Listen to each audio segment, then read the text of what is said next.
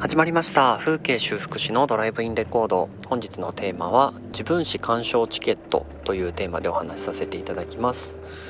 自分史をもしみんな見れるとしたら皆さん見ますかね？っていう、まあ、ざっくり今日浮かんだ問いなんですけど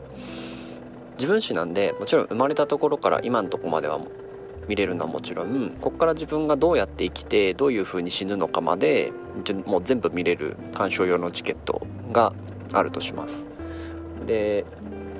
まあいろんな考え方があるとも思うんですけどその見るにしても現在のとこまで振り返るだけの人もいればちょっと先の未来だけ見たい人もいれば全部見たい人もいればまるっきり全部見たくない人もいればと思うんですよ。まあ、ここまでの人生の中だと,、えー、っとまあ、過去なんで自分視点でのいろんななんだ自分の思い出か自分が覚えている思い出としては、えー、自分史を語ることはできると思うんですけどこれ鑑賞用のチケットなので映画みたいに自分の主体だけではないその時の周りの人たちの視点から自分を見るみたいなこともできるものとします。できるものとしますというか できるものだとした時に、まあ、見たいのかどうかなと思ってます。うん、なんかいろんな見たいのあり方があるなとは思うんですけど結論言うと僕はもう全部見たい。未来も見たい。死ぬとこまでちゃんと全部見たいなっていう感じがしてます。うんと理由とすると、まあ、自分がどうやって生きてどうやって死ぬのかを先に知っといた方がうんいい意味であこの人とは続いてないんだなとかさ。あとあこの道はこういう風に失敗しちゃうのねとか。あこのこんな道進むの自分とか。うん。いろいろあるのかなと。あともしなんかそれと違う運命をたどった時に全部そこに戻されるんだとしたらなんかその戻され方とかも面白そうだなって思ったりとかね。っといろいろ試したいなと思います。ドラえもんの世界だとね未来に干渉するような現在のことを行ってはならないっていう鉄の鉄則あると思うんですけど本当にあれを犯したらどうなるのかとかねいろいろ自分での自分史だったらいろいろ実験的にやれるのかなと思っておりましてですね。皆さんどうですかね？どうなんだろう？なんかもちろん自分の過去の周りの人からの、えーと、視点っていうのもおもろいと思ってて今自分が親になってこう見るとむちゃくちゃ可愛いんですよ。でもなんか僕両親から愛されたなっていう経験さほどなくてなんか結構さっぱりとした家庭に育ったのでこうなんかお互いあんまり干渉しないみたいな家柄だったのでまあ双方全員やりたいことをやればいいじゃないみたいな。家族だからといって同じ方向を向いてる必要ないよねみたいな家なんですねだからなんかねあの、まあ、もちろん子供にもそう育ってほしいなと自分も今思うんですけど親目線で自分を見た時にどうなるのかなっていうのはちょっと気になりますね。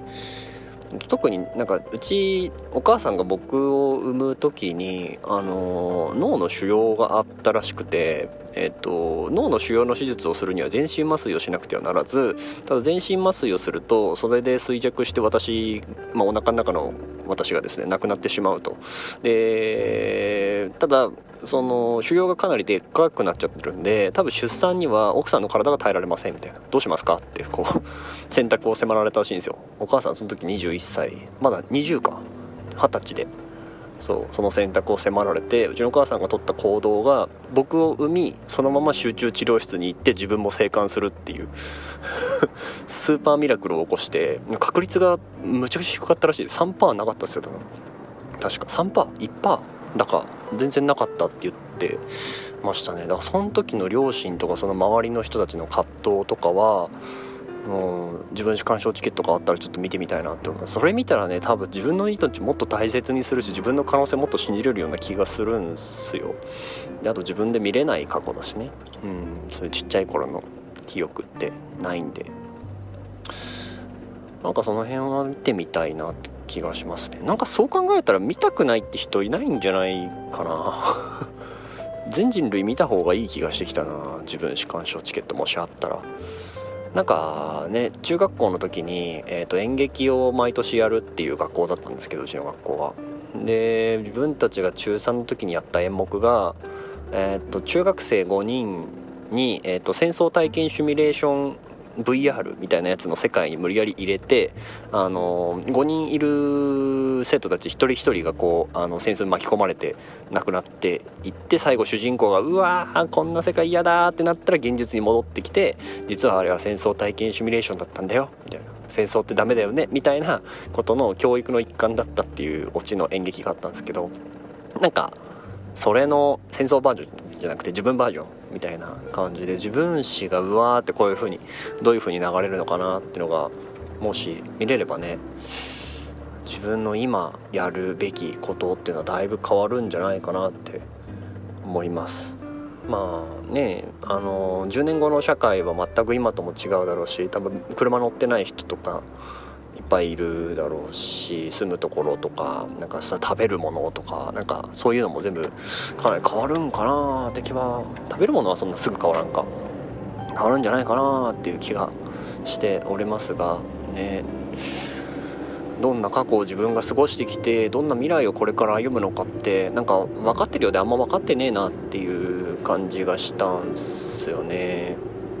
なんかその分かってないことが楽しいって今までは思ってきていたんだけどいざじゃあ自分の未来見れますどうしますかって言われたら見たいなって思いましたね。見た上で行動をちゃんとしたいなって思う。うん。かな？はい。今日はそんな感じのお話しさせていただきました、えー、また次回の放送でよければお聴きください。はい。風景修復師の栗原大輔でした。ではまた。